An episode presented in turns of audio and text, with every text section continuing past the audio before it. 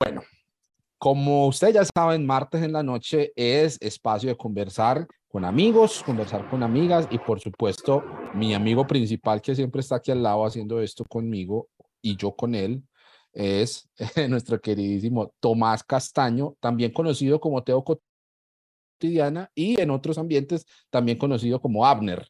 Eh, bienvenido, querido Tom, ¿cómo estás? Estamos juntos, él conmigo, yo con él, de la misma manera, en sentido contrario. No somos la misma una persona. hipóstasis entre, mm. entre Tomás y bueno, A Abner siempre hay que, hay que explicarle las bromas hay personas que no les gustan lo que hacemos y una de las conclusiones que lanzaron al aire es que Cancionero y Teo Cotidiana son dos cuentas diferentes de una misma persona que es Abner y que escribe y se defiende desde dos, desde dos cuentas diferentes. Exacto, exacto. Entonces, esa fue la bromita de Abner. Un abrazo gigante, qué alegría estar aquí. Qué mal qué mal el tema que nos ah, acompaña, que me hierve el corazón, el alma, la sangre, el espíritu, me hierve el cuerpo, me hierve todo. Ah, pero es un tema que necesitamos tocar. Creo, creo profundamente que es parte del legado profético, alzar la voz en contra de las injusticias de quienes dicen representar el poder de Dios, la gloria de Dios, y en realidad lo que hacen es usufructuar, a ah, valerse de las personas para sus propios deseos, para sus propias realidades. Entonces, venimos hoy a hacer una denuncia pública, a conversar sobre esta escoria en medio de el, mundo cristiano, ¿no? Y hablo de escoria en términos de el hecho, lo que ocurre, ¿no? Porque eh, una y otra y otra vez está ocurriendo en diferentes iglesias, en diferentes contextos, en diferentes realidades, y es el abuso sexual por parte de los pastores en contra de mujeres que se congregan, mujeres congregantes con agravantes muy, muy gigantes. Y es que también es contra niños, niñas y adolescentes. Entonces, eso ocurre en muchas, muchas realidades, pero hoy vamos a hablar específicamente de una de las realidades, ¿no? entonces, qué rico estar aquí, qué mal que sea esto, y conversemos. Bueno, por supuesto. Eh, el, el, caso que estamos mencionando, para entrar ya a presentarles a nuestras invitadas, eh, tiene que ver con el caso que hay actualmente por violencia sexual contra el pastor José Francisco Jamocó.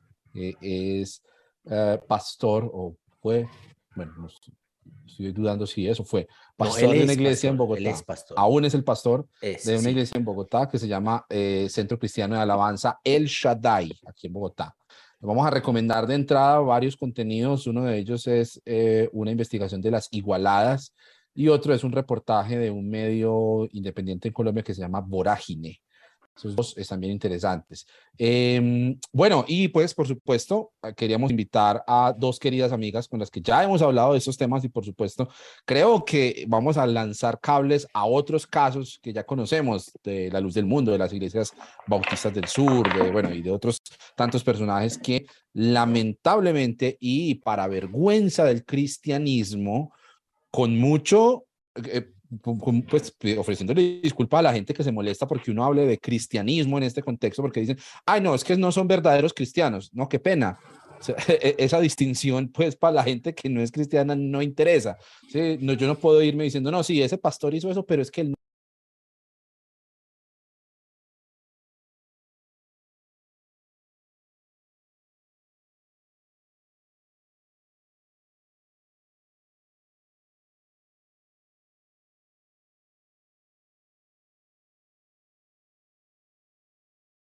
aceptó verdaderamente a Jesús en su corazón. Miremos Gálatas 5:22, el fruto del Espíritu. No, o sea, eso es completamente irrelevante. Eso para efectos eh, de cómo nos ven, eh, cómo nos ve el planeta, es cristianismo. Entonces, esto sucede dentro del cristianismo. Entonces, por supuesto, estaremos conversando en general sobre otras cosas que traemos arrastrando desde hace un tiempo y que se vienen visibilizando, pero pues este será como nuestro foco en la conversación alrededor del caso Jamocó. Entonces, por supuesto, vamos a darle la bienvenida a nuestras queridas invitadas. Quiero saludar primero a María Camila, nuestra queridísima Mila Blogs, que se conecta con nosotros desde la ciudad de Bogotá. Camila ha estado en todo el epicentro de esa situación, además por trabajo también de su parte alrededor del caso, entonces quisimos invitarla para conversar y pues les voy a recomendar que vayan y se pasen por las redes de Cami porque ella también ha estado eh, haciendo contenido al respecto. Entonces, Mila querida, ¿cómo te va? Bienvenida de nuevo a este espacio con Teo Cotidiana y el cancionero cristiano. Hola Abner, hola a todos, ¿cómo están? Eh, bueno, como lo dice Abner, he estado muy pegadita a las personas que como víctimas de Jamocó hicieron una fundación y o, ONG para poderse apoyar entre ellos, para poder recolectar fondos, porque pues toda la investigación y los peritajes y todo eso no es un tema barato ni económico para nada y no es un tema fácil de llevar, entonces eh, pues se estaba como apoyándolos en algunos temas también em, de comunicaciones y ah, obviamente, bueno, no psicológico, pero sí como apoyo emocional, como pues como como alguien que se solidariza con eso y por empatía, básicamente. Bienvenida, Mila. Muchas gracias por estar aquí. Y nuestra segunda invitada también, por supuesto, repite, porque Claro, a nosotros nos encanta la gente que viene aquí a conversar, nos encanta tanto que yo, yo, yo, yo, ojalá, hombre, yo pudiera vender todo lo que tengo, dárselo a los pobres y dedicarme todo el día a hablar con gente tan maravillosa como la gente que invitamos acá. Eh, una de esas personas vuelve nuevamente a este espacio para conversar sobre este tema y se trata nada más y nada menos que de nuestra queridísima Noa Alarcón desde Granada, allá en la madre patria española. Bienvenida, Noa.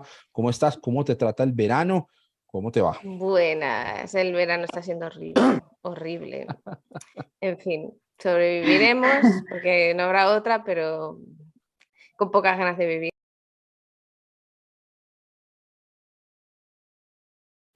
Pero gracias por invitarme. La verdad es que me alegra mucho estar aquí, no para hablar de estos temas, la verdad es que hablar de esto es como, uff, pero gracias por invitarme, por, eh, bueno, y es vuestra responsabilidad invitarme, ya lo he dicho, o sea, ya es cosa vuestra. Vosotros habéis querido que vuelva, yo voy a hablar, pero ya me desentiendo del resultado. O sea, ya quien repite es, mm, es cosa suya.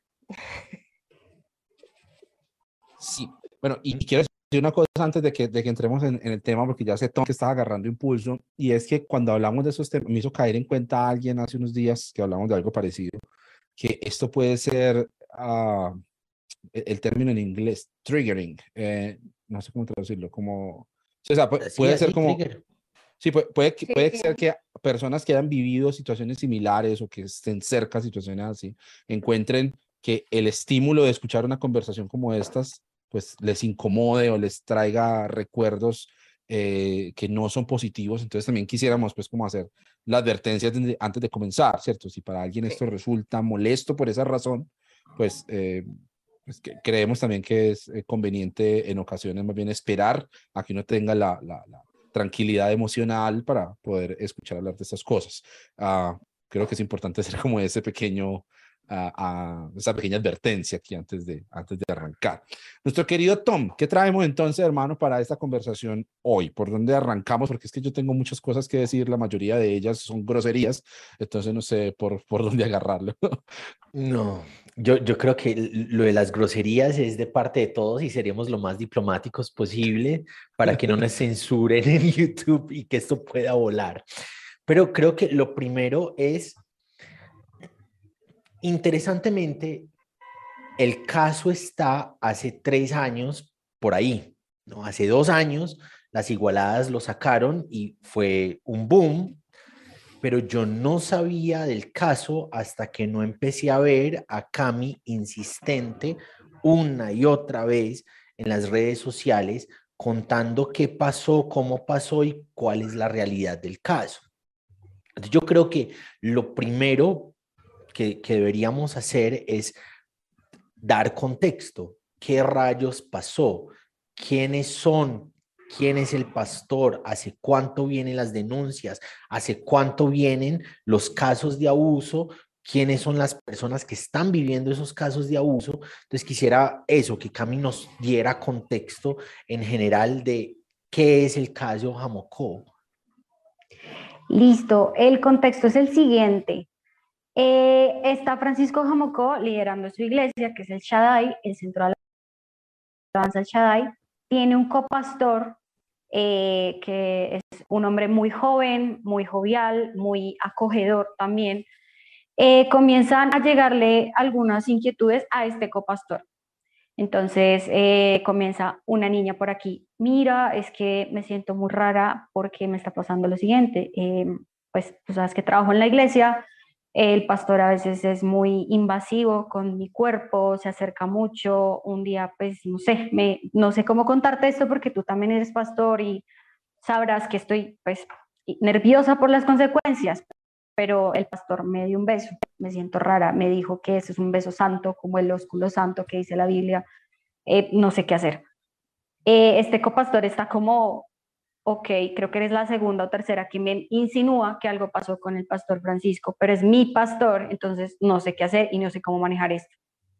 El man ya se empieza a poner nervioso, pasa otra vez. No, mira, es que el pastor un día me hizo un comentario súper incómodo sobre mis piernas, me empezó a tocar y pues no me gusta por eso subir a la oficina, no sé qué hacer, qué hago, estoy nerviosa, eh, estoy en la alabanza, estoy en danzas, o sea, así empiezan a llegar casos y casos al copastor ninguna todavía es capaz de frentear al pastor directamente. Em, hay una serie de confrontaciones con una de las parejas ya casados, o sea, estas niñas, quiero decirles que cada una de las que fue manoseada, morboseada o que el tipo ya directamente las abusó sexualmente, ellas se fueron casando paulatinamente porque estos casos empezaron desde que ellas tenían más o menos 16 años, pasaron, unas incluso llegaron a los casi 40 años y el pastor todavía era muy atrevido con ellas.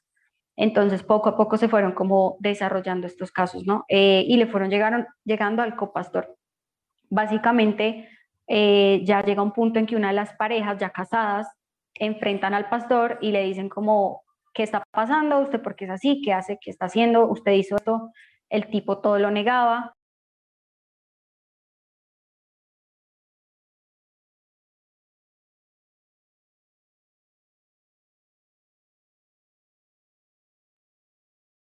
En algunas de las confrontaciones la esposa incluso estaba ahí, también negaba todo. Eh, había niñas que han sido tocadas por él que trabajaban en la iglesia, específicamente una que fue como la asistente, la secretaria. Eh, básicamente entonces em, también pues con el miedo de perder su trabajo, con el miedo de las represalias, con el ambiente pesado laboral que había en las oficinas también, porque había gente que aparentemente como que se daba cuenta o decía esta vieja qué es lo que estará diciendo, o directamente ya le creían al pastor porque el pastor periódicamente hacía comentarios tipo, soy un hombre tan importante y tan ungido que ayer vino una vieja a tentarme a mi oficina, a seducirme, entonces vino a decirme sus intimidades y cómo otras personas la habían abusado, entonces vino acá a tratar de que yo la, no sé qué le hiciera porque pues soy un santo y ustedes saben que a los santos pues nos viven tentando las mujeres que son todas jezabélicas, todo el mundo toteado la risa en la iglesia, y la directamente afectada como yo ayer subí, este tipo me estaba haciendo algo y ahora viene y dice que es que yo subí a tentarlo, qué horror, qué hago, ¿será que de verdad tengo un demonio? ¿Será que efectivamente el diablo me está diciendo que lo haga? ¿Qué pasó anoche? O sea, empiezan las lagunas mentales, la confusión, la culpa, la vergüenza, el no sé qué hacer, qué está pasando, este tipo realmente me hizo algo o yo me lo inventé o qué, qué onda. Básicamente ese es el contexto. Hasta que finalmente este copastor sale con su esposa, bueno, cuando ya le cuenta directamente a su esposa, su esposa le dice, oye, a mí directamente no me hizo nada, nada, pero yo me acuerdo que una vez yo fui a su casa porque había una confianza como muy paternal con cada una de estas niñas. Yo me acuerdo que yo una vez fui a su casa y me hizo unos comentarios ahí sobre mis piernas bastante incómodos. Y eh, sí, como la manoseadita en la pierna y ya, pero no pasó a mayores. Ella luego se casa con el copastor a ella nunca le vuelve a decir nada, o sea, creo que por respeto al copastor tal vez, o no sé. Eh, ella como que se acuerda de eso y le dice, oye, sí, el tipo, pues yo no sé, yo ya sentía que había algo raro con él. Y hay otras situaciones directamente eh, que la gente ya se había dado cuenta de Jamoco y eran de agresividad, o sea, de golpear a la gente o directamente gritarla horrible. Entonces ya, por ejemplo, esto, este copastor y su esposa ya se han dado cuenta que el tipo era violento, que era agresivo y que tenía cosas que nada que. Entonces se van, se comienza a ir la gente y les comienzan a llegar aún más casos. Ellos tratan de irse a otra iglesia todos, eh, directamente este copastor a decir, listo, tratemos de congregarlos en tal lado no, miren, gracias, no nos los traigan porque eh, pues no sabemos cómo manejar este tema. Y así, o sea, comienzan a rotar hasta que directamente deciden hacer la fundación y como una especie de comunidad de fe ahí para apoyarse entre ellos y este copastor a pastorearlos, a empezar a buscar psicólogos, eh, psiquiatras, abogados, denunciar en la fiscalía, etcétera. Más o menos ese es el contexto a grosso modo.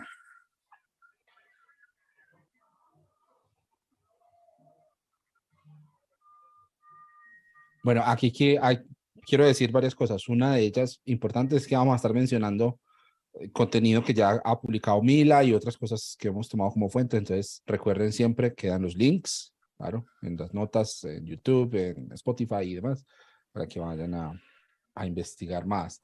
Em, en términos legales, eso está actualmente, hay un, hay, eh, hay un proceso judicial aquí en, en Colombia de parte de la Fiscalía contra este pastor e incluso ahí estamos conversando un poco antes de empezar a, a, transmitir con Mila y, con Tom hablando acerca de cómo los abogados, ¿cierto? Colombia pues lamentablemente no es que tenga una tradición de, de, pues, de respeto y de florecimiento de lo legal, sino que más bien tiende a haber muchas veces estas triquiñuelas que se inventan uh, algunos abogados para dilatar los procesos, para ah, procurar que haya trabas para las audiencias y demás. Y justamente pues e, en, este momento se encuentra el proceso pues como ahí hubo una dilación justamente porque una audiencia queda pendiente, no se pudo realizar y bueno, seguimos tratando incluso esta visibilidad que estamos dando porque es que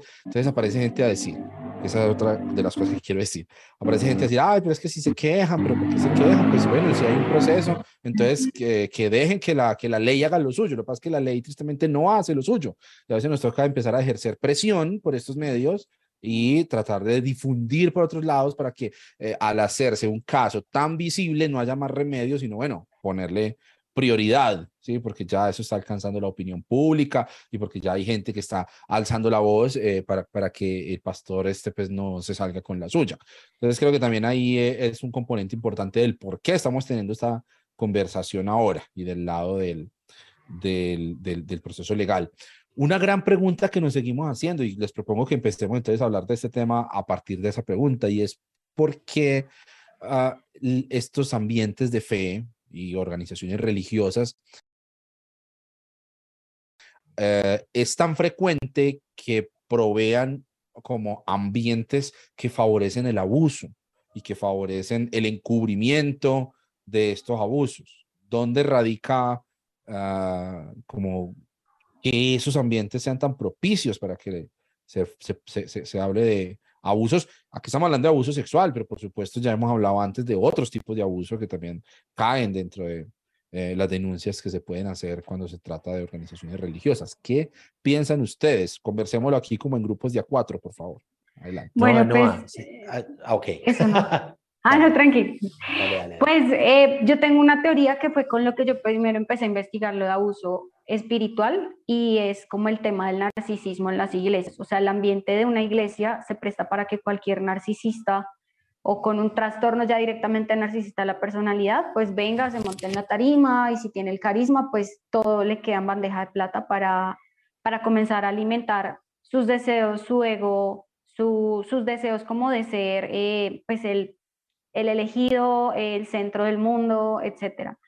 Eh, principalmente yo creo que esto, o sea, por eso es que vemos narcisistas y yo para mí, por ejemplo, este Francisco Jamocol, el man de la luz del mundo, este tipo de personajes que ya dicen directamente que son el ungido, el elegido, el, em, bueno, el, apóstol, entonces se creen con esas ínfulas de que efectivamente todos le tienen que rendir pleitesía, todos tienen que venir a ser sus doncellas, como porque es que el rey David tuvo, entonces yo también tengo que tener.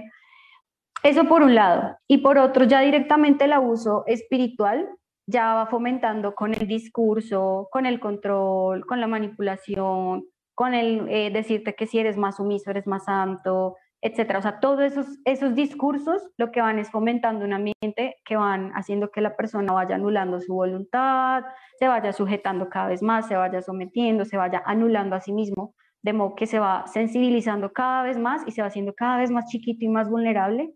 Y ya con los años es que viene y se presentan estos casos porque ya pues el narcisista ha inflado sus sus ínfulas, sus alcances, sus discursos, ya tiene toda una comunidad que está a sus pies, a su merced. Y viene eh, y pasa esto, ¿no? Que ya la gente está súper dispuesta, súper disponible y hasta puede ser que tu propia mamá, que está ahí también al lado tuyo, te diga, mija, usted está como linda, el pastor la está mirando mucho, o sea, como que, como pasan la luz del mundo, que se sienten ya directamente privilegiadas de que el tipo pues las se haya fijado en ellas. Yo creo que por ahí puede empezar la cosa con el abuso espiritual hay un término que, es muy fuerte y es el rollo del, sesgo de autoridad por parte de los líderes religiosos, ¿no? La gente cree que esa persona es la palabra de Dios viviente, andante, lo que esa persona dice es incuestionable, ¿no? Porque Él es el ungido de Dios, como decía Mila. Yo quisiera escuchar a Noah al respecto, ¿no? De, esas ínfulas, de ese sesgo de autoridad, de esa vaina de que el pastor está arriba y las ovejas están abajo. ¿Cómo, cómo vos ves, ves vos eso?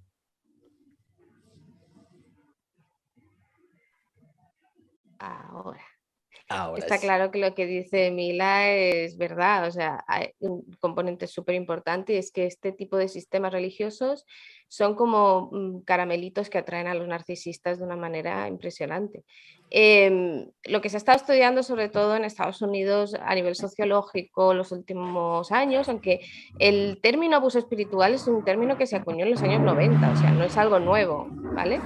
Eh, pero ya en los últimos años como que se han visto los estragos. Yo hablo de eso porque es lo que más conozco en torno estadounidense y cómo ha explotado todo esto ahora también, ¿no? Pero es que es el mismo patrón en todas partes, en todas partes, da igual el caso de Jamocoy en Colombia, da igual casos que conocemos aquí en España, en otros países de Latinoamérica, lo que es Occidente, el, Occidente evangélico del siglo XX-XXI, funciona dentro de los mismos términos. Y es que em, se han copiado las estructuras del evangelicalismo que están más cercanas a lo siento, esto va a sonar mal, pero es que es así, a sistemas capitalistas, donde lo que importa, sistemas empresariales, donde lo que importa son los números, el rendimiento económico, eh, em, ese tipo de, pensamiento empresarial, de liderazgo. De hecho, es curioso porque desde los años 90, desde que empezaron a surgir, por ejemplo, las mega iglesias en Estados Unidos y toda la influencia que ha tenido a través de la cultura popular cristiana, ese tipo de, cultura evangélica, se convirtió como a todo a lo que el mundo aspiraba a ser, todo el mundo evangélico aspiraba a ser ese tipo de mega iglesias, ¿no? Y lo que se ha visto es que ese tipo de mega iglesias no están basadas en conceptos ni en principios que se apuntan en el Nuevo Testamento acerca de cómo debe ser el cuerpo de Cristo, sino que están basados más en conceptos pensados en eh, números em, empresariales, lo que es business, ¿no? Cómo se llama un negocio, cómo funciona igual. Entonces, se sabe que en los entornos de negocio, los entornos de las empresas, las grandes empresas, son lugares donde los narcisistas, los sociópatas, los psicópatas se sienten muy atraídos porque pueden medrar, porque obtienen mucha... Mm, eh, recompensa, que es lo que están buscando, ¿no? Entonces, al asimilarse la iglesia a, las iglesias individuales, las iglesias locales, a este tipo de empresas, como que es lógico que este tipo de personas que antes se sentían atraídas a ser el CEO de una empresa, pues se sientan atraídas a ser el pastor de una iglesia, por lo que decía Tomás, por el sesgo de autoridad, el sesgo de poder. Lo que están buscando es poder. Lo que busca un narcisista es tener poder y control sobre los demás, ¿no? Entonces, ¿qué pasa? Pues que em, puede que tengas la mm, desgracia de que el pastor de tu iglesia sea un narcisista, ¿vale? Y de que sea una persona, pues como el caso que estáis contando de Jamoko,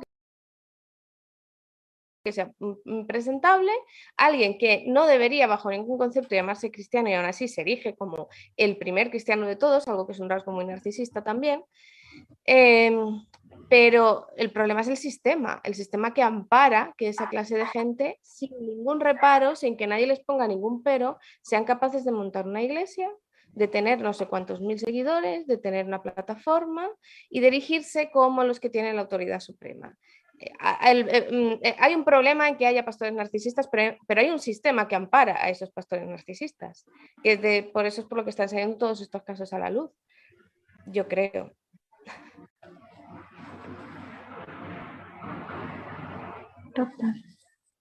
No, yo, yo pienso en, es que en América Latina crecen iglesias de garaje como, pues, por montones, pululan, todos los días hay un montón de iglesias que van apareciendo sin regulación, ¿no? Y pienso en eso, o sea, ¿cuál debería ser la regulación? Ah, porque uno cómo sabe que hay un narcisista detrás del puesto del pastor. No, no, es, es porque algunos, algunas denominaciones que conozco, la forma de regularlo es uh, que quien ocupe el cargo pastoral tenga unos estudios, ¿no? Pero tener un diploma no borra el hecho de que una persona vaya o no vaya a tener ínfulas y vaya a someter a la gente, ¿no? Yo conozco que hay denominaciones con pastores que tienen un diploma de teología y lo tienen precisamente para decir, yo soy el que estudió, yo soy el que sabe y ustedes tienen que someterse a las ideas que yo emano en el púlpito porque yo soy el que sí sé, ¿no? Entonces se, se me revuelca la cabeza todos los días hay, hay iglesias nuevas, pero ¿cómo rayos se hace para regular que hayan personas integrales detrás de esa, esa idea pastoral? Me parece una vaina bien difícil. Porque además me parece a mí que eh, las estructuras de iglesias, eh, ah, bueno, muchas iglesias asumen un modelo que es más bien empresarial en términos de los beneficios más no lo es en términos de los controles. Cuando vas a ingresar a trabajar en una empresa, pues tienes una prueba psicotécnica, ¿no? Te hacen un perfil psicológico y, te, y, y, un psicólogo o, una entidad, incluso hay empresas, aquí en, aquí en Colombia yo he trabajado en empresas donde te hacen pruebas de toxicología, ¿cierto? Donde te hacen incluso pruebas de, ¿cómo se llama esto? De polígrafo, para ver si has, has robado antes en otro, en otro trabajo, y demás. Eso habla mucho pues también de cómo es Colombia, pero supongo que en otras partes también sucede, pero eso en las iglesias no pasa. Otra cosa adicional a esta es que existen eh, áreas que controlan, que ejercen veeduría, por muy que sea gerente, por muy que sea director de no sé qué, vicepresidente de no sé qué, vas a tener un área de control, que te llama cuentas y que te dice, bueno, ¿qué está pasando? Que le pregunta a las personas que están directamente bajo tu cargo, cada cierto tiempo, cada trimestre o cada semestre, te ah, piden una evaluación de cómo está haciendo tu liderazgo. Esas cosas no suceden. Entonces, muchas iglesias, que es perfectamente válido, pues también. Entonces me conocen y saben que yo tengo mucho que decir en contra de asumir un sistema empresarial para hacer iglesia, pero entonces si lo van a asumir, entonces asumirlo completo no solamente por los lados del marketing y por los lados de, de, la estructura pues de ingresos monetarios y demás, sino entonces también este asunto de, de los controles. Por ahí pienso yo que puede haber también algo eh, que las iglesias tendrán que empezar a replantearse de cara a estas crisis en las que están cayendo por tantos casos de abuso alrededor. Tal cual. Yo recuerdo un caso que fue en Ecuador, que yo les he contado muchas veces, es el de Juliana Campo Verde.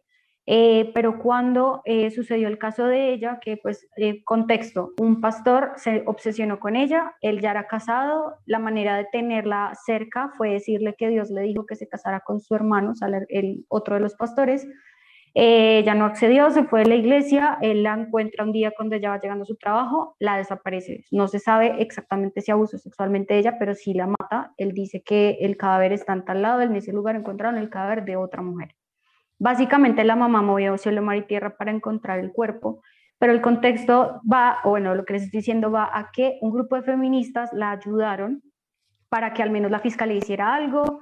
Y entre las cosas que se logró en Ecuador es que se hiciera veeduría. Aquí tal vez por la excusa de la libertad de culto y que no nos van a cerrar la iglesia, etcétera, no permitirían tal vez, o seguro habría una protesta pacífica para que no cierren iglesias y para que por favor nos dejen nuestra libertad de culto quieta, pero yo pienso que funcionaría lo que pasó en Ecuador. Se logró hacer veeduría, de modo que al menos en Ecuador hay un listado de qué iglesia hay, cuáles son los pastores, cuáles son los líderes, dónde queda ubicada, en qué garaje está, o en qué bodega enorme, o en qué templo ya súper bien construido.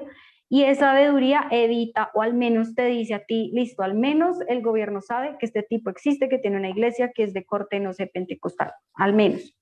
Porque el día que pasa algo como lo que pasó en Ecuador, el gobierno básicamente era como, ah, bueno, por un lado la fiscal dijo, no, eso no pasa entre los cristianos, yo soy cristiana, señora, venga a la vigilia y oramos por usted.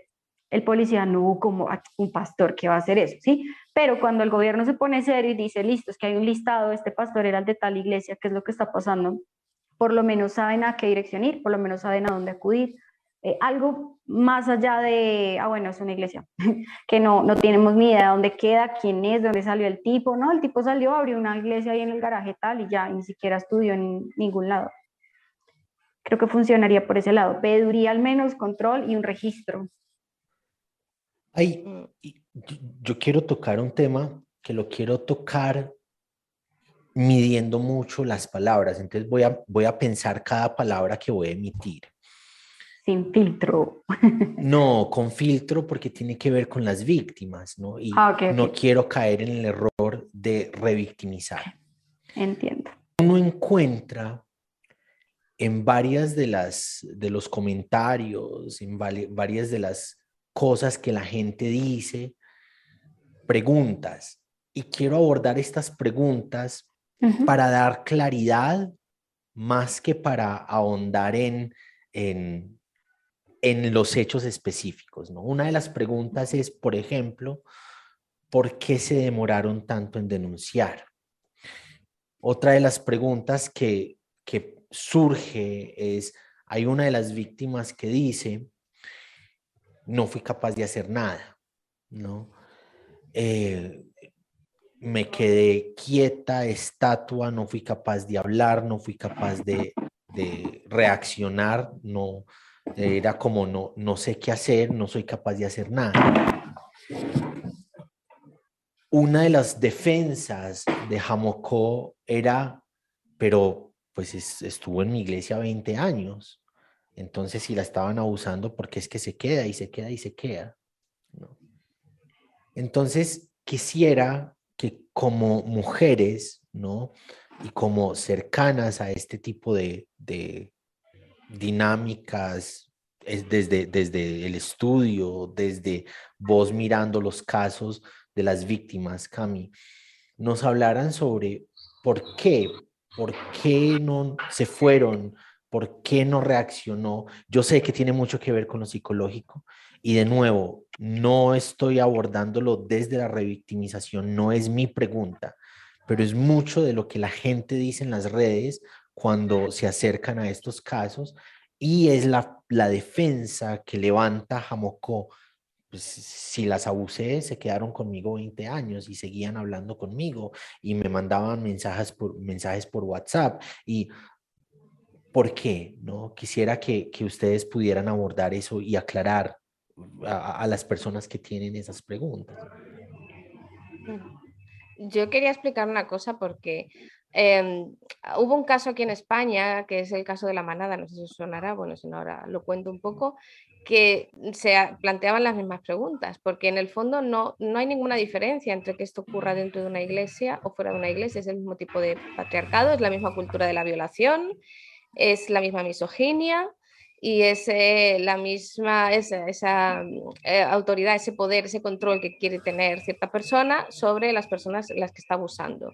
El que ocurra dentro de una iglesia es casi como algo anecdótico, puede ocurrir ahí como puede ocurrir en cualquier sitio, pero la dinámica siempre ocurre de la misma manera, porque, no, porque te intentan convencer, como decía Jamocó, ¿no? de meter versículos bíblicos para hacerte ver que esto es algo santo, pero no lo es, es una excusa no es nada santo, es todo lo contrario, es algo que ofende a Dios y, que sucede fuera del ámbito de, cualquier cosa que debería suceder en una iglesia, en la comunidad cristiana. ¿no? Eh, en lo de la manada, por si alguien no lo sabe, fue hace unos años, no me acuerdo hace cuántos, perdón, eh, hubo una violación grupal en, en, las fiestas de Pamplona de los Sanfermines. Eh, un grupo de chicos pues decidió coger a una chica, rinconarla en un portal de un edificio y violarla entre todos. Entonces, cuando ella denunció y se hizo el juicio, empezaron a victimizarla a ella, revictimizarla, decirle por qué dos días después de que eso hubiera ocurrido estaba tan feliz dando un paseo con su amiga por la calle, que por qué tal no sé qué, que por qué no se quejó, que por qué tal. Entonces, hubo mucha gente que en ese momento tuvo la buena, eh, el buen juicio de explicar que psicológicamente en, una situación de abuso y sobre todo cuando te encuentras así, no siempre tienes a tu disposición como mujer la capacidad de emitir una respuesta violenta, una, una oposición violenta. El, eh, eso no significa que no te estés defendiendo, eso no significa que haya consentimiento. Es lo mismo caso que en el de Jamocó. Se ve claramente. El abuso espiritual es el que da pie a todo el resto de abusos. Y de hecho, Jamocó, tal cual os he estado escuchando y he estado leyendo información, y se ven todos los casos, siempre acuden a víctimas que ya habían sufrido abusos previos. Víctimas que son vulnerables, que si ya has sufrido abuso una vez y eso no lo has sanado, er, eres muchísimo, es mucho, muchísimo más fácil que seas otra vez víctima de abuso. Y esta gente lo sabe. Y se aprovechan de eso, porque son los más fáciles de condicionar, son los más fáciles de coaccionar, Mm, si son niños, si son mujeres, si son adolescentes, si son personas que no tienen una voz eh, propia, ¿no? por así decirlo, eh, son los más fáciles de coaccionar para conseguir lo que ellos quieren. Y el caso es lo mismo. ¿Por qué tardan tanto en denunciar? Pues porque muchas veces ese es el, sometimiento es tan absoluto al que tú te tienes sometido, porque llevan 20 años en la iglesia, porque no se creen capaces de irse porque su vida espiritual está sometida a eso, porque si se van, se van, se van al infierno, porque es lo que te... Eh, es, una, es un grupo coercitivo, es un grupo de presión, es un grupo que tiene tintes sectarios. Puede ser más o menos claro, pero todos son así. Y entonces tú no, tú no eres capaz de irte. Muchas veces irte de este tipo de iglesia significa tener que dejar a tu familia. Hablar de que esto ha pasado significa tenerte que enfrentar a una gran parte de tu familia que forma también parte de la iglesia y son cosas de las que a ti te han hecho sentir culpable como víctima, porque tú te has estado provocando, porque tú ibas demasiado guapa, porque tú tenías muchos, yo qué sé, cualquier cosa, o porque tocó ese día, ¿no? Cualquier cosa. Entonces esa es una, una de las cosas. Em, eh, que no haya defensa no significa que no haya violencia, que no haya eh, coacción.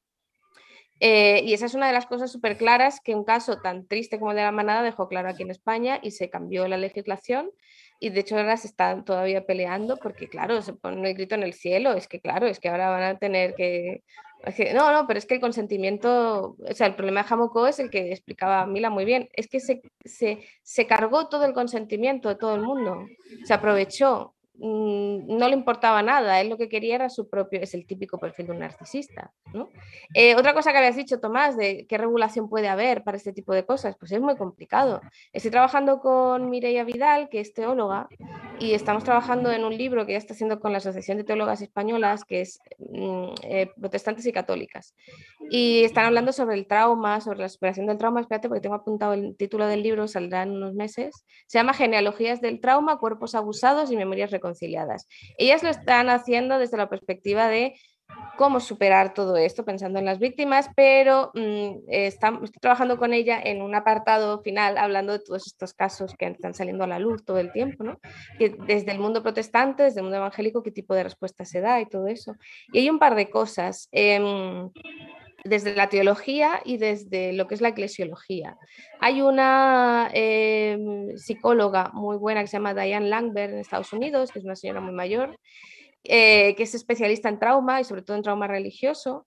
Y ella la escuché decir no hace mucho y me pareció muy inteligente. Decir que eh, se da acceso a este tipo de pastores narcisistas porque se, se valora. Hemos llegado a un, a un momento en que la cultura evangélica está tan contaminada que se valora más el carisma del líder que sus virtudes cristianas. Si se buscaran las virtudes tal cual en el Nuevo Testamento, un montón de sitios, en las cartas, en todas partes, se dice, buscad estas personas que son las que deben tener este tipo de cualidades para poder tener una autoridad, son completamente opuestas a lo que ahora se considera tener liderazgo, ¿no? dotes de liderazgo.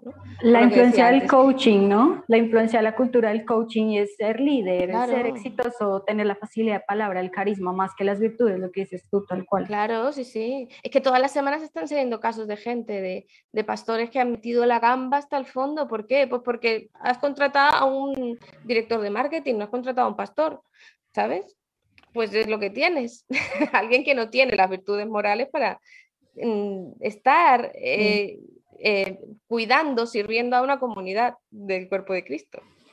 Y otra de las cosas es que precisamente estas comunidades donde el sistema este em, tóxico eh, de la iglesia más se potencia y donde más atraen este tipo de pastores narcisistas, son precisamente iglesias que están suelen estar fuera de las denominaciones. No es que no ocurran este tipo de sucesos en, denominaciones como históricas o clásicas, porque uno de los casos que estamos tratando Mireia y yo precisamente es de la Iglesia de Inglaterra, ¿vale? que tiene una jerarquía súper bien organizada, y eh, también se habla de los casos de, en la Iglesia Católica, en España, incluso ha habido un documental de Netflix que habla de esto, de cómo se ha visto y en un montón de sitios, ¿no? O sea, pasa mucho en, iglesias que tienen una jerarquía muy bien puesta, ¿vale?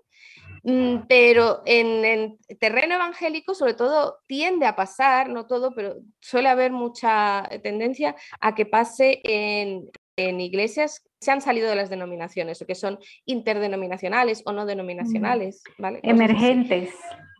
Mm, por ejemplo, mm, pero yo creo que se aprovechan de esas etiquetas. No es que las etiquetas en sí sean malas, sino que se aprovechan de esas etiquetas para no tener que rendir cuentas a nadie. Y pongo un ejemplo. Investigando el caso de John MacArthur, porque ahora han salido también un montón de historias de que bajo la influencia de John MacArthur se han cometido un montón de abuso espiritual y se han permitido un montón de abusos sexuales y se han eh, hecho salir de rositas a los mm, victimarios de esto, ¿no? Eh, y era John MacArthur el que decía, no, no, es que esta gente hay que dejarla en paz porque son, se han arrepentido y son hombres de Dios, no sé qué. En el caso de John MacArthur, resulta que la iglesia que, la Grace Community Church, creo que se llama, em, formaba parte de la, de la, iglesia presbiteriana de Estados Unidos. Eh, John MacArthur empezó a ser pastor en el 69, si no me equivoco, y en el 72 de repente se les ocurrió, fijaos qué cosa más casual, salirse de la denominación y convertirse en una iglesia no denominacional, ¿vale? Eh, ¿Por qué? Pues porque así John MacArthur no estaba bajo eh, la autoridad de nadie. Y él, de hecho, me tenía, que, me tenía que, leer las, eh, ¿cómo se dice? Lo de su web, lo de su declaración de fe y todo eso. Eh, hay como un jueguito de palabras que tú tienes que seguir, pero si sigues, el, si sigues el hilo del razonamiento, lo que viene a decir en la declaración de fe de la iglesia de John MacArthur es que John MacArthur tiene la última voz, la última autoridad. Todo te lo revisten en que ellos son los que, defienden, los, que los que interpretan la Biblia y que la Biblia tiene la última voz. Ya, pero ¿quién tiene la última voz de cómo interpretar la Biblia? John MacArthur. Claro. Y nadie, eh, John MacArthur ha creado un sistema cerrado en el que no tiene que rendir cuentas a nadie. ¿no? Entonces, estos abusos prosperan y prosperan y prosperan. No solamente prosperan los abusos perpetrados por ellos, sino que se crea un ecosistema en el que cualquiera que se sienta un poco identificado con esto y que ve que ahí puede... No sé muy bien cómo funciona la mente de un psicópata, sinceramente, no sé si lo están buscando o sencillamente se sienten atraídos a estar en esos sitios. No estoy muy segura de cómo funcionan los narcisistas, no soy psicóloga, pero tengo la sensación de es que sencillamente se sienten cómodos ahí, se sienten validados, les dan puestos de poder porque les ven con muchas dotes de liderazgo, porque se confunde ser una persona hecha palante, carismática, no sé qué, con tener virtudes cristianas y, y, lo que tienen denominación común todos estos casos que están saliendo de abusos en todas partes, nadie ha pedido cuentas de la virtud ni del fruto del espíritu, ni de, ni de una vida espiritual sana a ninguno de estos líderes. Nadie, nunca. Yo quisiera escuchar a Cami al respecto de las preguntas que hacía al comienzo, que reitero, no son mis preguntas, no es algo que yo esté haciendo, es el común denominador de la gente que se acerca a estos casos. ¿Por qué no denunciaron más temprano? ¿Por qué no hicieron algo cuando las estaban atacando sexualmente? ¿Por qué no hablaron? ¿Por qué no gritaron? ¿Por qué no se defendieron? Cami, ¿vos qué pensás al respecto? Vos que has vivido a las víctimas más de cerca. Bueno, por un lado, cuando ellas comenzaron ya a denunciar directamente en fiscalía, estas fueron preguntas que incluso en la misma fiscalía ellas fueron rectimizadas cuando iban a dar sus, sus, declaraciones. Y también allá les hacían preguntas parecidas, como, pero usted por qué no se fue? Como insinuando que eran brutas, insinuando que cómo se les había ocurrido eh, dejar, pues permitir y con esos discursos que el tipo daba. Eh, pues, entonces yo quiero dar un contexto también y es que por un lado, efectivamente, ellas ya habían tenido contextos difíciles en sus, en sus vidas, eh, pues no necesariamente de abusos sexuales previos, pero esas eran las preguntas iniciales con las que él empezaba una intimidad con cada una. Ven y tú, tú pues ya has estado con alguien o eh, ya te pues qué te ha pasado, cómo empezar a, a propiciar que ellas abrieran su corazón en ese tipo de temas para generar igual el clima de confianza que te va bajando la guardia, que va generándote esta persona, pues yo puedo confiar porque es mi pastor y si me está preguntando eso es para sanarme. Eh, eso por un lado, o sea, como que primero sí, probablemente ya han sido víctimas de ese tipo de situaciones en otros contextos. Eso hace que una persona ya de por sí eh, psicológicamente, emocionalmente, incluso físicamente, como que se dispone de cierta manera o cambia algo en la persona que, lo hace ser más vulnerable a ese tipo de situaciones. Como eh, las preguntas que él mismo hacía, el empezar a entrar en esa intimidad con ellas, a tratar como de, de preguntarles, de que bajaran la guardia y demás, entonces ya eso es como un segundo punto con el que eh, pues podríamos comenzar a entender, claro, es que él empezó a generarles confianza, él empezó a generarles, eh, como a ofrecerles una sanidad espiritual de lo que ya habían vivido. Em, por otro lado, está también ese temor de Dios y ese temor de esta es la autoridad, porque pues esta es una iglesia en donde el pastor siempre, pues, o sea, Jamuco siempre estuvo hablando de su propia de sus propios beneficios en cuanto a lo que Dios, o sea, cómo Dios lo cuidaba, cómo Dios lo bendecía, cómo Dios lo defendía. Ese tipo de personas que hablan así, bien narcisistas, son el tipo, el tipo de personas que usan versículos como a cambio de tu vida entregaré hombres, a cambio de ti entregaré pueblos y naciones. Y se acuerdan como que ni sabías ahí un, un pasaje en donde está hablando de esto. Entonces ellos se apropian de este tipo de versículos en beneficio suyo, diciendo como Dios me reveló que esto es para mí, esta palabra es mía.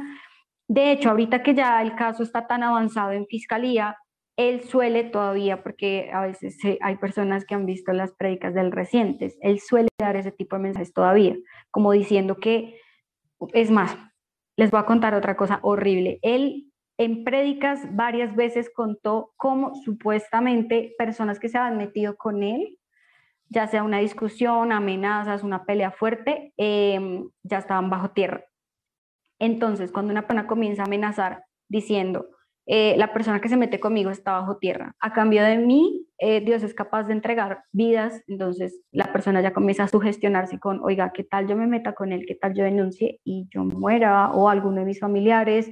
Y imagínense la sugestión donde ah, tal vez una denuncia, resulta que una de ellas es un ejemplo porque no pasó, pero eh, yo denuncio, por ejemplo, yo soy víctima, me caigo del bus bajándome y digo, pucha, por meterme con el pastor. Entonces, es toda una sugestión y todo un clima de temor y de miedo.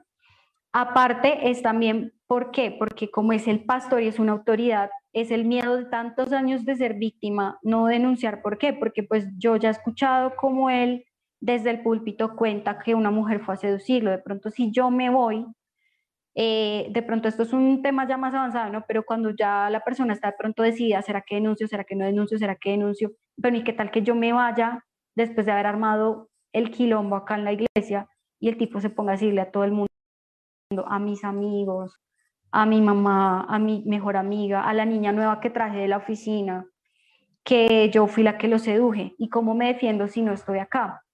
O sea, imagínense todos esos escenarios, eso obviamente sugestiona a cualquiera. Em, otra cosa es que cuando generalmente vienen estas preguntas, hay que revisarnos cuando somos nosotros los que generamos estas preguntas. ¿Por qué? Porque tal vez uno ve muy fácil la situación. Les pongo un ejemplo. Yo solía decir muy chiquita, como, no, a mí un tipo me llega a coger y me llega a intentar hacer algo, yo lo muerdo, le pego, le chuzo un ojo y salgo corriendo. Eso es lo que uno dice porque no lo ha vivido. Cuando ya comienzan a pasar cosas en la vida de uno, ahí es cuando uno dice, claro, es que te dijo algo al oído en la calle un tipo y te intimida, de una vez te paniqueas, te pones pálida, te pones verde, se te baja la tensión. Son reacciones normales de miedo que ya uno ahí se da cuenta, no, es que yo no soy tan, tan valiente o como, bueno, y esos discursos internos también hacen que a uno se, se le, pues que uno mismo vaya congelando su voluntad poco a poco. Eh, yo tengo una teoría, como en el caso de Juliana Campoverde y como en el caso de muchas mujeres que ya han sido asesinadas, pero también tienen indicios de violencia sexual en su cuerpo, cuando ya viene la necropsia y todo esto. Yo tengo una teoría y es que casi siempre la mujer que literalmente sí dijo, yo me defiendo con uñas y dientes, el abusador la asesina. Digamos, no fue el caso ya de Jamocó, porque pues los abusos no llegaron a ser como tan explícitos y violentos al punto de, ya saben, ¿no? Que la mujer estuviera pues en, no sé, desnuda y viéndose ya muy vulnerable comenzar a, defenderse con uñas y ¿no? Como el típico, el típico imaginario que uno tiene una violación en un potrero a las 11 de la noche, ¿saben?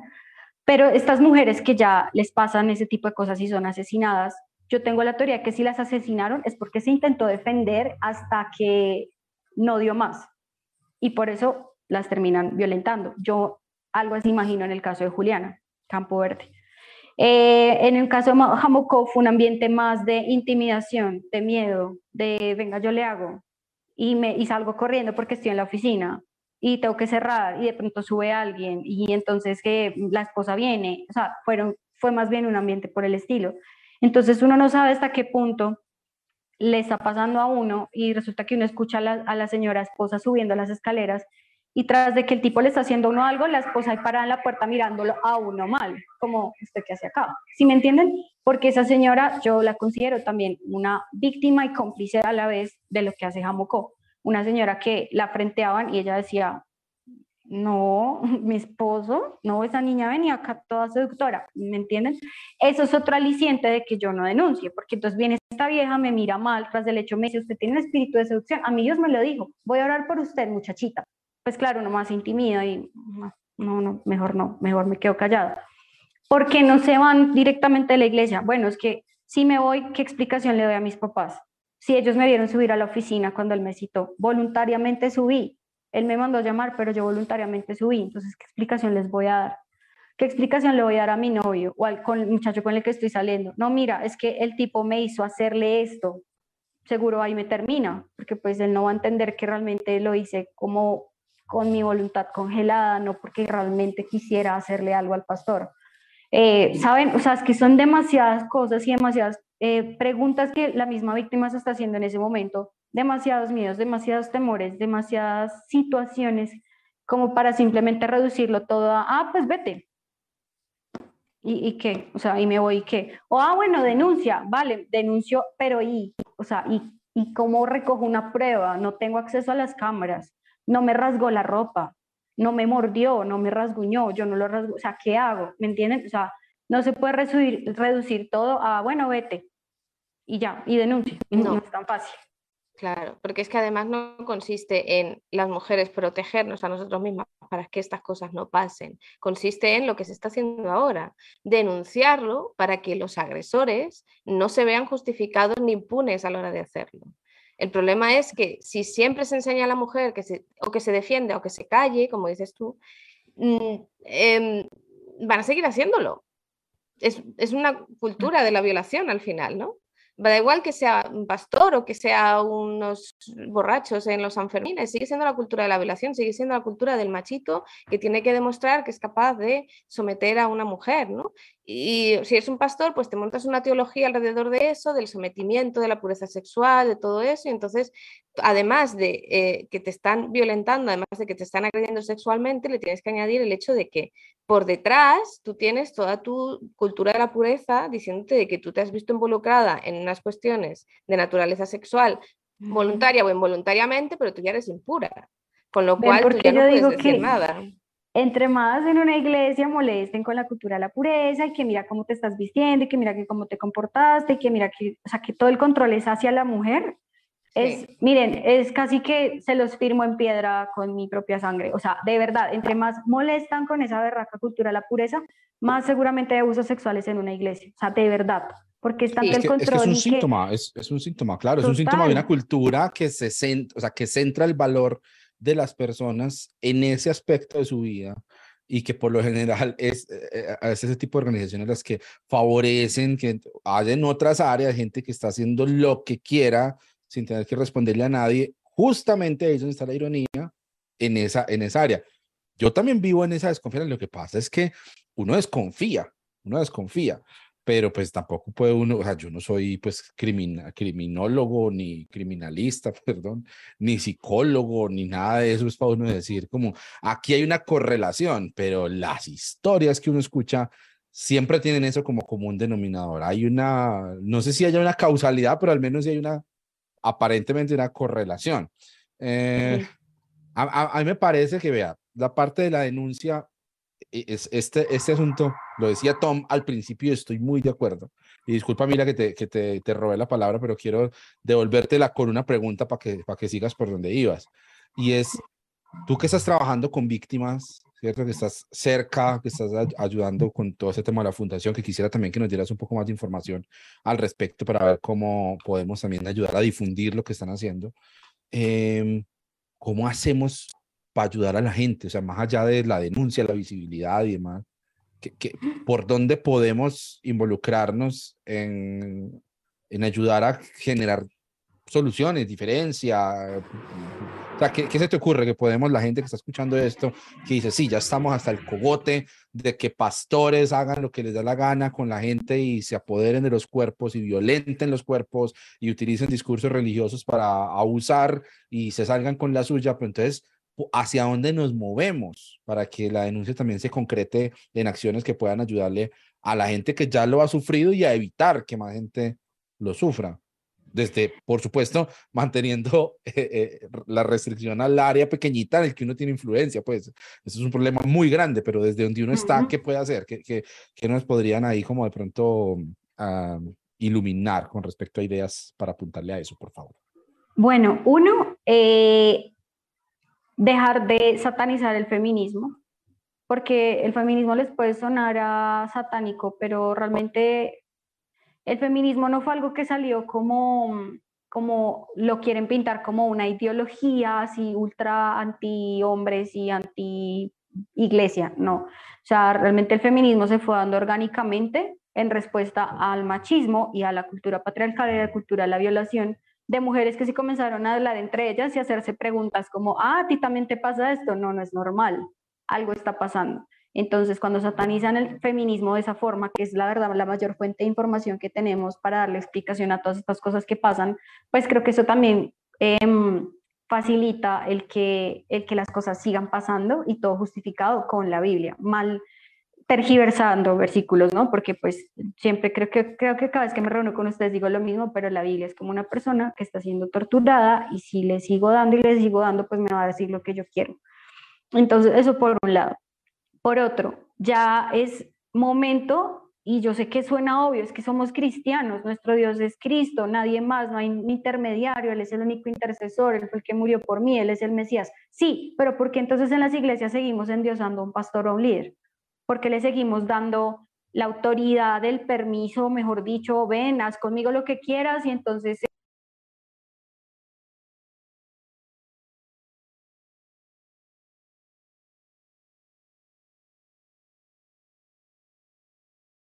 Pero es que es fulano que no,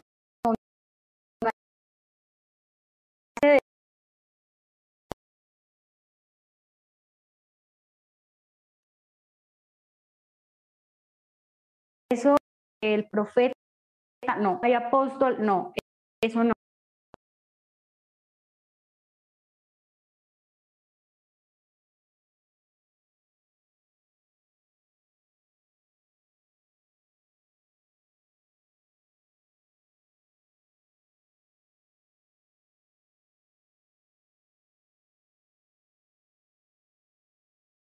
Todos son siervos. Si está con el corazón de siervo, dispuesto a ayudar, a lavar pies, a, a, a, bendecir a la gente y realmente a servir, eso es una cosa.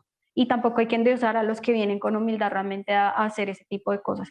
Pero si vamos a seguir creyendo que el apóstol fulanito tiene más unción que fulanito que está en la otra iglesia, en otra congregación, y entonces vamos a empezar a decir que es que después de Jesús viene mi pastor, y a, y a endiosarlos, así sea con cositas pequeñas, como decirles, ay, es que, hola mi paz, ¿cómo estás? O sea, como esos lenguajitos chiquiticos que van endiosando al pastor, bueno, vamos a empezar a dar pasitos atrás y así en un momento, mi Dios es Cristo, mi Dios es pues Dios, yo tengo acceso a la Biblia, yo puedo orar de manera personal, preguntarle a Él y que Él sea quien dirija mi vida. Para eso tengo un Espíritu Santo. Así el pastor o el líder cuestione, lo siento, mi relación con Dios es personal. Las cosas se las preguntan directamente porque para eso murió Cristo precisamente, no hay un intercesor, ¿verdad?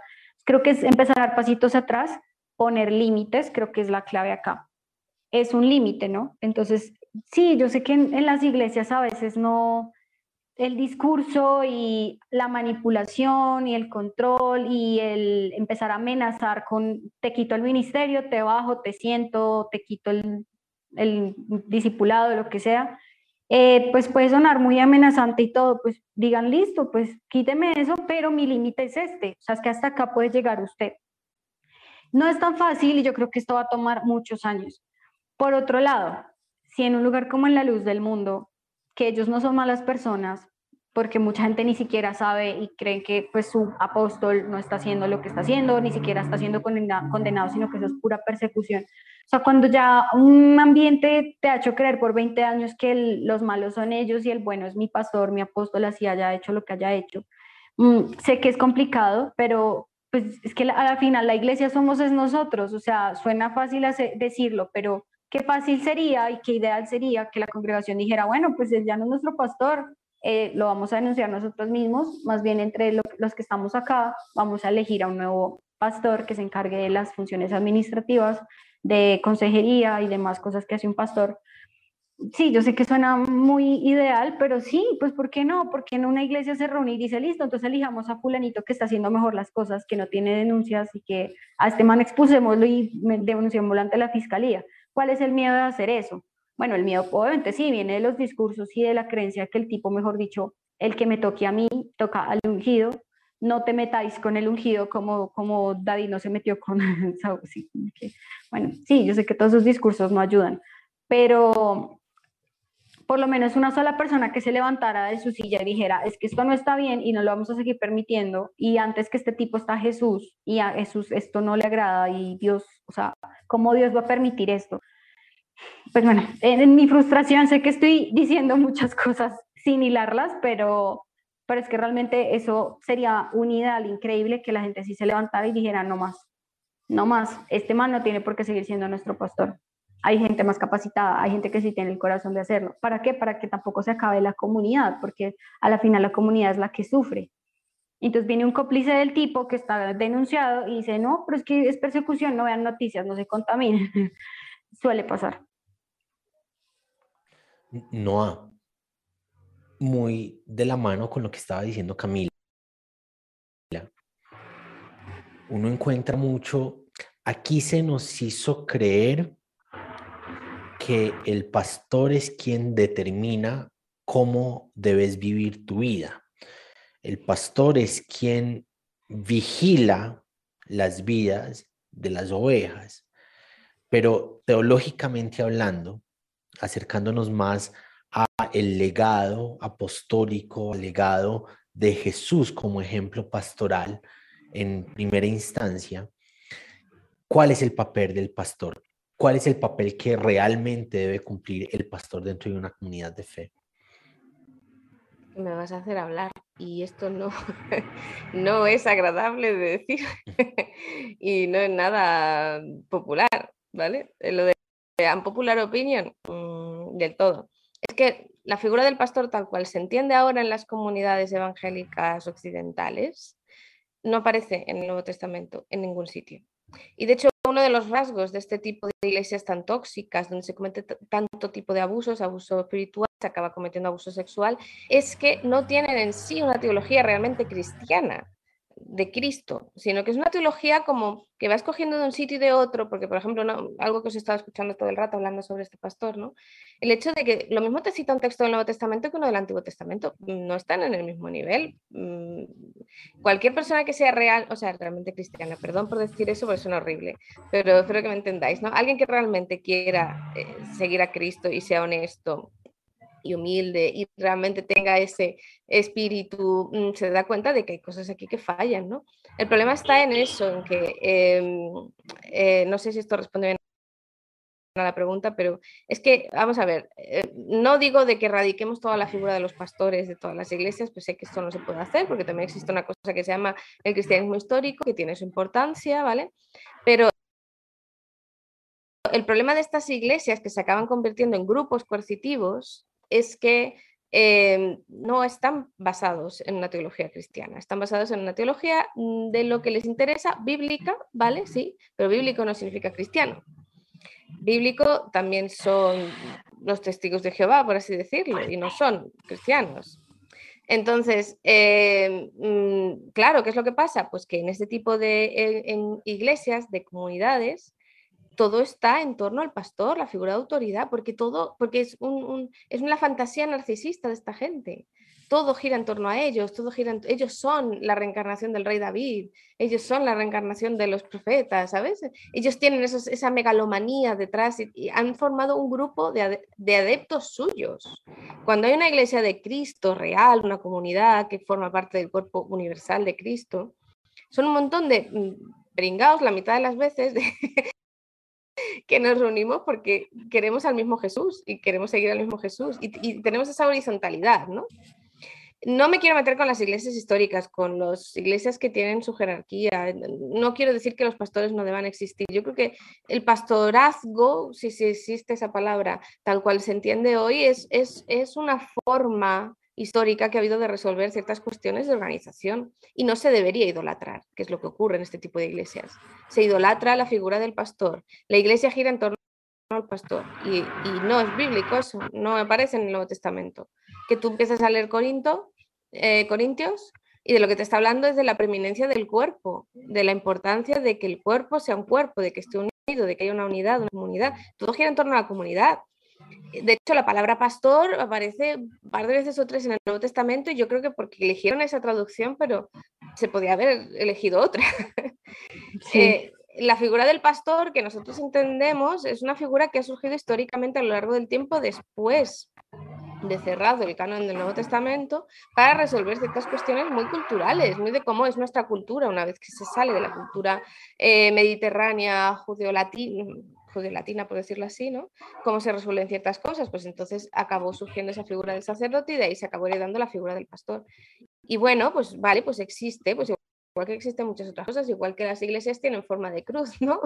Eh, bueno, pues existe, no la vamos a derruir, ¿no? Pero, ¿qué importancia tiene eso en la forma, como decía Mila? ¿Qué decisiones tomas? ¿Cómo te relacionas con otros? ¿Quién tiene poder sobre ti? ¿no? Em, cuando tú entras en una comunidad y lo que te empiezan a decir es que te tienes que someter, y sobre todo cuando los que somos mujeres es que eso es eh, clave. Si lo primero que te dicen, nada más te ven entrar en la iglesia o al poquito de estar ahí relacionándote, es, es que tú no te estás sometiendo lo suficiente, ya está. Eh, la alarmita ya tiene que estar encendida, darte cuenta de cómo va, porque no consiste en eso, ser un cuerpo de Cristo. Eh, pero se utiliza esa clase de teología para sostener estos entornos tóxicos, estos sistemas que realmente benefician muchísimo a esta clase de pastores narcisistas y psicópatas, básicamente.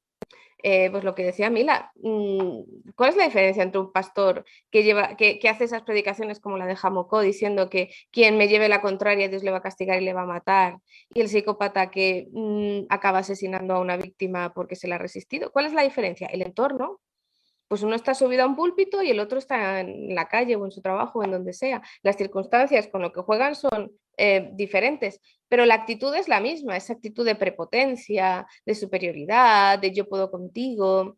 Em, ¿Qué utiliza el que tiene, está en un entorno religioso? Pues utiliza la Biblia porque para las personas que están sentadas en el púlpito eso tiene una autoridad. Entonces la utiliza a su favor, como decía, pues para justificar lo que a ellos les interesa. Pero una lectura honesta de la Biblia eh, te permite darte cuenta de que, de que mienten, de que no son que forman parte de la cristiandad, pero no son cristianos, no sé cómo decirlo, ¿no? Forman parte del entorno cristiano en el que vivimos y se camuflan y muchos han surgido de ahí y el sistema está mal, hay que, hay, hay que reformar el sistema y yo creo que este, mm, también estoy aquí desvariando un poco, perdón, pero creo que parte de que estén saliendo a la luz todos estos casos de que la maravilla de que exista Internet y de que se puedan poner en contacto víctimas que en otro momento de la historia hubieran quedado silenciadas, porque una de las claves del abuso sexual y del abuso espiritual es silenciar a las víctimas, y el hecho de que existe Internet, de que existan foros, de que lo que decís, ¿no? se hable, se comente, se diga, se insista, seamos unos cansinos, estemos denunciando esto todo el día, hace que las víctimas se sientan representadas, se sientan validadas y, y se atrevan a levantar la voz antes. Han, eh, muchos casos que están saliendo, fijaos, mm, son de hace 20 años, 30 años, pero aquí y en todas partes, ¿eh? ¿Por qué? Porque ahora ya no pasa tanto, pasa una vez y a la segunda ya se ha acabado. Voy a poner un ejemplo que es muy raro. Mm, mm, eh, eh, em, en los años 60, 70, 80 había muchos asesinos en serie y tardaban muchísimo en, muchísimo en pillarlos en todas partes, ¿eh? 90 incluso, ¿vale? No sé si os acordáis, ahora ya casi no se suele escuchar casos de asesinos en serie, pero mm, mm, pensad en, bueno, no sé, yo he visto mucho True Crime últimamente, puede ser, pero había esa cosa, ¿no? De que, había, de que había asesinos en serie sueltos y que no había manera de pillarlos. ¿Qué pasó? Pues se empezó a hablar de ellos, se empezó a hablar de que esta gente existía, se crearon herramientas para detectarlos ante posible y ahora te encuentras con un asesinato como mucho, que ya es una desgracia, dos a lo muchísimo y ya la han pillado. ¿Por qué? Porque tenemos herramientas para luchar contra eso. Ya no van a sus anchas. Y creo que, aunque la neología es un poco bestia, pero mm, mm, pasa con esto de los casos de abuso dentro de la iglesia. ¿no? El hecho de estar denunciando esos casos, aunque sean de 20, 30, 40 años, da absolutamente igual. Pero el patrón va a seguir siendo el mismo mientras no lo denunciemos, mientras las víctimas no hablen, mientras no se sientan validadas para hablar. Entonces, cuanto más hablemos de ello, cuanto más demos la brasa, cuanto más cansinos nos volvamos, si hay víctimas, se van a atrever a hablar antes y eso va a evitar que, eh, y entonces también se va a ir creando poco a poco esa conciencia de que eh, no tienes por qué soportar esto, de que si estás en si tú estás en una iglesia donde el pastor no hace más que hacer comentarios de mal gusto y mm, tocarte donde no debe, eh, antes te callabas, antes en los años 90, en los 2000 tú te callabas y tirabas para adelante, pero ahora la gente no se va a callar, porque ya ha escuchado hablar mucho de esto. Y ya como que no sienten que sea culpa suya, es lo que decía ella del feminismo, que no, eh, no, no es el feminismo, claro, ¿por qué atacan el feminismo? Porque dicen el feminismo es satánico, porque ataca su sistema, su sistema está basado en el patriarcado y en la sumisión. Entonces, un sistema que te habla, llámalo feminismo, pues porque, porque ha tocado que llamarlo así, pero en realidad no es eso, sino denunciar, hablar, poner voz, mm, se sienten atacados, obviamente. Entonces, ¿qué van a hacer? Pues su autoridad, su forma de establecer autoridad es decir, ah, no, esto es satánico. Pues se lo han sacado de la manga, pero es satánico, ¿no? No sé si me estoy explicando, que también estoy aquí un poco. No, 100%.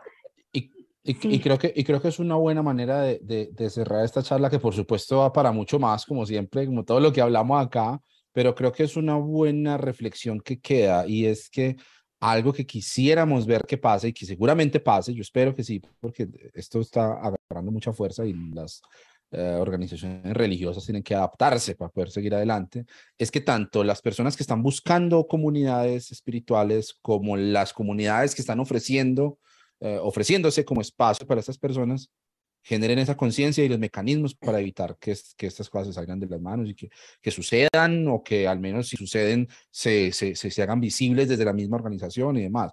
Gente que cree que uno como que quiere acabar con la iglesia. No, o sea, parce, no violen gente, hermano. O sea, no abusen de las personas. Pongan barreras para que el liderazgo no abuse de su posición y no se pongan a decirle a la gente que tiene que aguantar lo que sea porque es que aquí es la iglesia y lo que pasa acá eh, lo que pasa en la iglesia se queda en la iglesia. No, esas cosas yo creo que son como las que...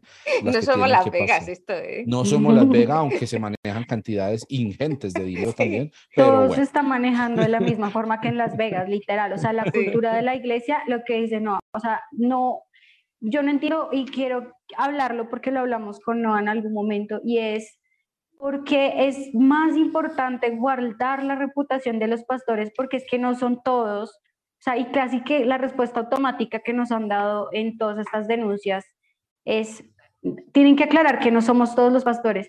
Perdón, who cares? ¿A quién le importa? ¿A quién le importa si no son todos los pastores?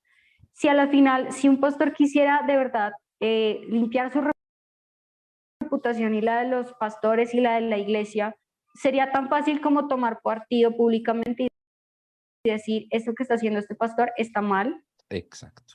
Y ya, yo no lo hago. Eso no está bien. La iglesia condena y rechaza los actos eh, de abuso sexual que hizo tal pastor. Lo rechazamos porque como iglesia no somos así, protegemos a la mujer, la respetamos, digan lo que quieran, pero es tan fácil como hacer eso. ¿Y por qué es tan importante su reputación? Pregunto yo, cuando estamos ante unos casos de abuso sexual.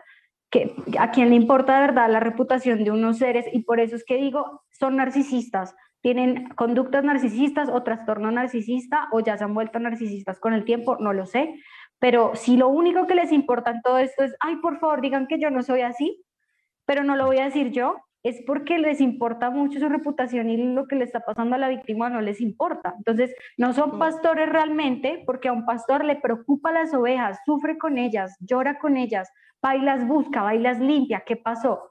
Pero como ellos no son pastores, la mayoría, sino que son coach y son predicadores y son showmans, entonces no les importa realmente lo que está pasando con, con una víctima, porque no es su oveja y así fuera una oveja dentro de su misma comunidad, realmente no les importa, lo que le importa es no, lo que les importa es no quedar mal ellos, su imagen, el gremio de pastores sacrosanto, no sé. Entonces, fíjense que a la final es lo mismo de siempre. El objetivo de un abusador es silenciar a la víctima para no ser descubierto. ¿Qué están haciendo entonces este gremio de personas que se preocupan mucho es por ahí, digan que no, todos, no somos todos iguales? pues que la víctima diga, pues no denuncio pues es que no quiero hacer quedar mal a la iglesia de Cristo y a los pastores. A, la final es silenciarlo. a, la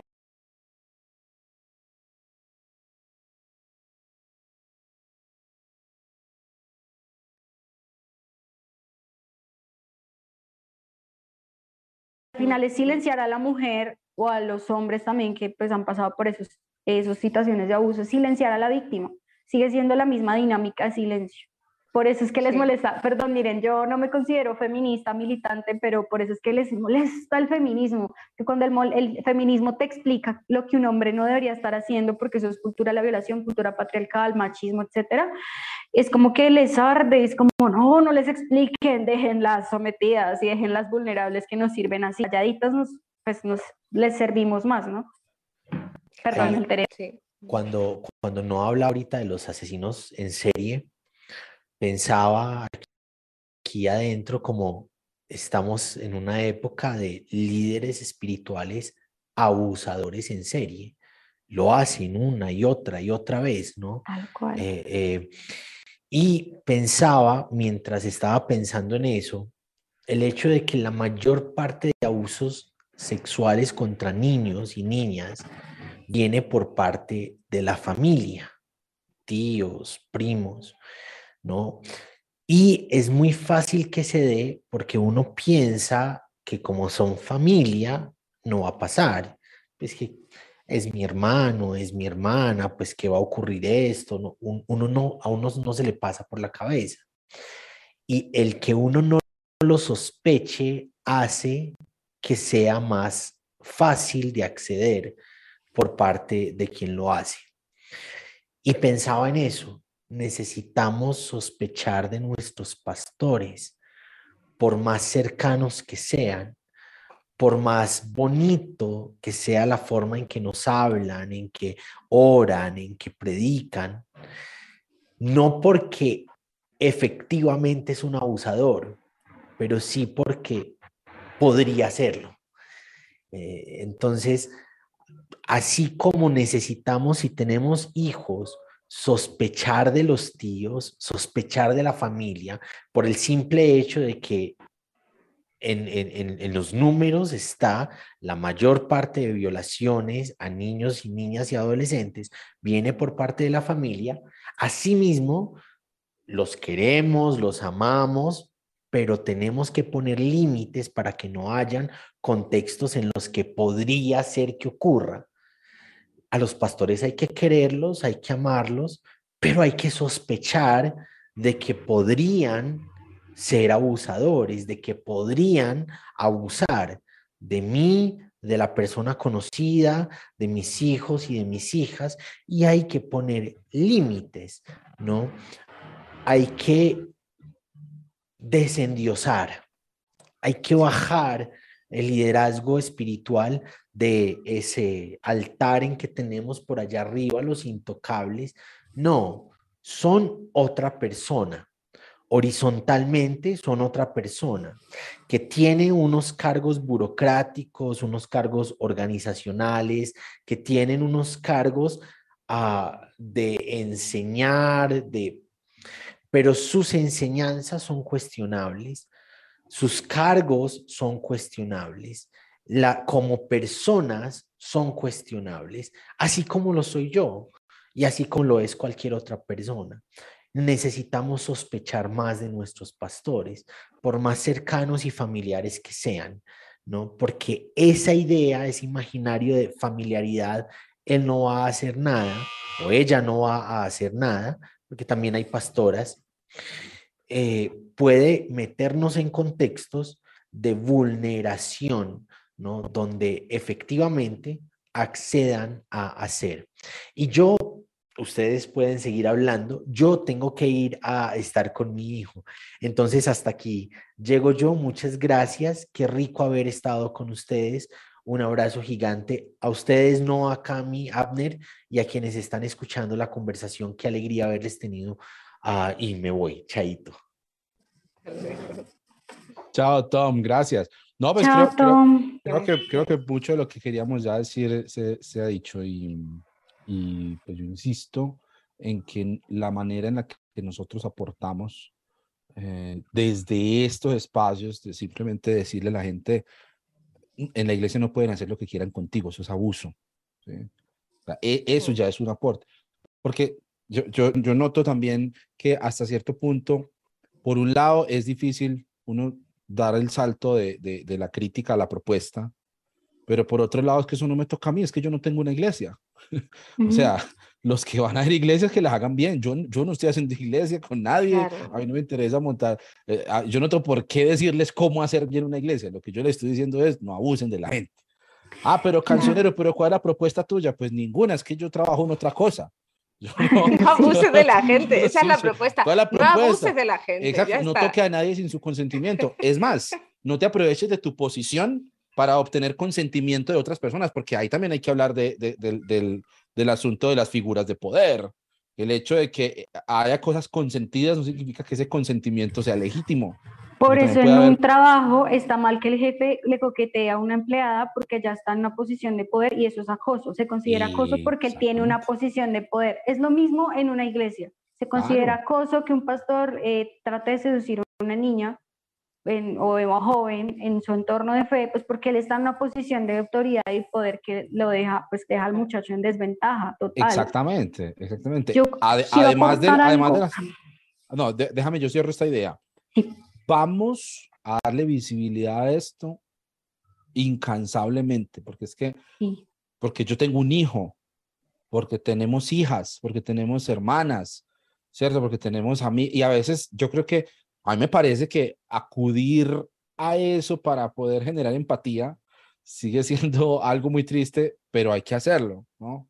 O sea, por el simple hecho de que sea otro ser humano, no tengo que imaginarme que sea mi hijo, ¿no? Pa, pa, para, para que me duela, pero sí. si ayuda, si ayuda el imaginarte que el día de mañana es mi hijo el que va a estar en una organización religiosa, en una iglesia, en un ministerio, en un lugar, y, y lo traten como quieran porque es que este es tu líder, este es tu pastor, porque es que aquí, aquí dice la Biblia, eso no puede seguir pasando, o sea, eso hay que cambiarlo, y este es el momento para cambiarlo.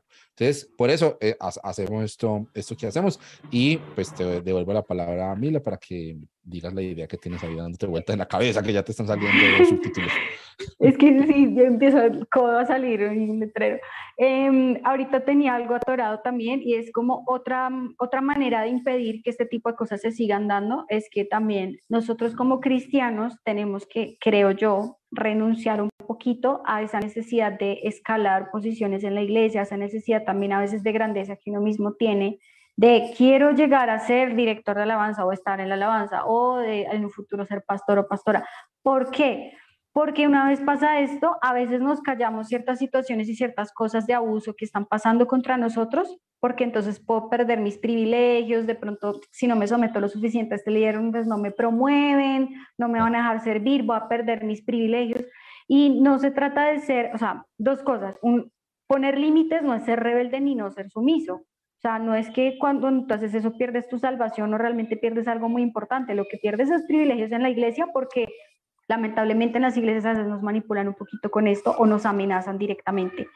Em, se me olvidó la otra idea. Pero bueno, eh, eh, a lo que ibas a eso, o sea, de pronto cuando, y a mí me pasó muchas veces, como yo quería hacer ciertas cosas en la iglesia y sabía que si no era lo suficientemente sumisa, pues no iban a pasar, eso fue desdibujando mis límites con mis líderes, fue desdibujando poquito a poquito, hizo que yo corriera más la cerca hacia, hacia ellos y como listo, pues pásate acá porque pues si no lo hago, em, pues me van a bajar del ministerio, me van a sentar, etcétera, etcétera.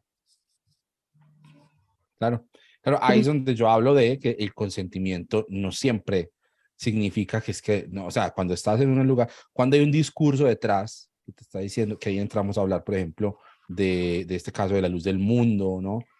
Bueno, eh, cuando hay, hay un discurso detrás que te manipula y que no te deja tomar decisiones en plena libertad, pues ahí ni siquiera el asunto del consentimiento viene a ser válido, pero bueno, eso ya daría para hablar otra, otro live y otras dos horas aquí hablando, hablando de eso. Amigas, quiero que nos despidamos y quiero agradecerles pues para, por su tiempo. Quiero que Noah nos diga ahí alguna última idea que tenga eh, redondeando, más bien rondándole. Eh, sí, para que ya, ya nos vayamos entonces eh, a descansar y dejemos también a la gente con estos pensamientos.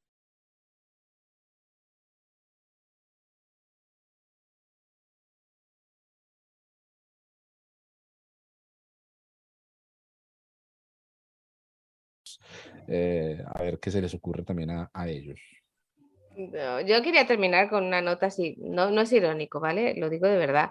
Se quejan de que no todos los pastores son así. Bueno, fijémonos, seguro que todos conocemos pastores, gente eh, que dirige algún tipo, dirige o, yo qué sé, mm, sirve a alguna comunidad, que sabemos que son buenas personas, que conocemos su carácter, conocemos lo buenos que son, conocemos lo valiosos que son. Pues fijémonos en esas personas como el modelo a seguir. Si todos tenemos a alguien en mente, que, se, que ah, lo conozcamos personalmente o no, que sepamos que mm, nos da buen rollo, como se dice aquí en mi tierra, ¿no? Y que, y que, y que entendemos de una manera bíblica y espiritual de que tiene esas virtudes cristianas que dice la Biblia que tienen que tener los que quieren estar en puestos de liderazgo, suena fatal, pero mm, hablando en, en, contemporáneo, ¿no? Pues fijémonos en esas personas y que esas sean el, el, el, baremo a seguir. Y que si vemos que toda esta clase de pastores lo único que hacen es ponerse ropa muy moderna, gastarse mucho dinero, subir al escenario y gritar mucho cuando predican, eso sobre todo es importante, no hace falta gritar para predicar, es como que tienen el el, showman, el, showman subido, ¿no? Que son como muy, toda la performance y todo está basado. Empecemos a sospechar de ese tipo de modelos de iglesia porque generan malestar, generan eh, entornos tóxicos. Y ya está, tenemos otros referentes, están ahí. Mm, posiblemente son iglesias súper pequeñitas, grupos que a lo mejor no son los más famosos de la ciudad ni los que quiere visitar todo el mundo, Mm, pero precisamente por eso son iglesias más valiosas, porque los que están ahí están voluntariamente, no porque quieren formar parte de un de un estatus, ¿no? por así decirlo. ¿no? Así que bueno, esa es un poco la idea con la que me quedo yo. Sí, y, creo que esa es otra cosa que, que, que, tratamos de hacer, que lo hacemos acá, nuestro amigo Tom, Noah, Mila, la gente que invitamos, y es eh, mostrar otras posibilidades. ¿cierto? Hay otras maneras de hacerlo, hay gente haciéndolo muy bien. Incluso, y, y, yo quiero también aclarar que pues uno le pega muy duro como a ciertas ideas, a cierto discurso, pero hay incluso personas dentro de esas eh, ideas más tradicionales, por decirlo de alguna manera, que tienen una, un llamado, una vocación real por cuidar de las personas, ¿cierto? Ahí ya pues lo, lo han mencionado ustedes dos también en lo que hemos conversado acerca de la importancia de, que me pastoree un pastor, no que me pastoree un, un lobo, ¿no? Entonces... Eh, saber distinguirlos, saber distinguirlos. Es que es muy fácil tener a un montón de gente que son seguidores tuyos, que no son cristianos de verdad. Los cristianos de verdad tienen discernimiento, que es una característica básica para ser cristiano. Discernimiento del Espíritu Santo. Entonces, si tú formas, eres un cristiano de verdad, tú vas a estar todo el rato alerta y pendiente y mirando. Mm, pero si no tienes discernimiento, ni te enseñan a tener discernimiento, ni te dicen que lo necesites, también es un sitio para desconfiar. Si tú lo único que mm. tienes que hacer es ir, hacer lo que te digan, obedecer, rendir culto, aplaudir al pastor cuando toca terminar la predicación. Sí. No sé qué clase de comunidad cristiana es esa. Yo a lo mejor es que estoy ya muy fuera de todo ¿Y, esto, y qué pero- clase de cristiano quiere ser también? Pero bueno, en fin. No, ah, era, era despedirse, no, no, no acabarnos.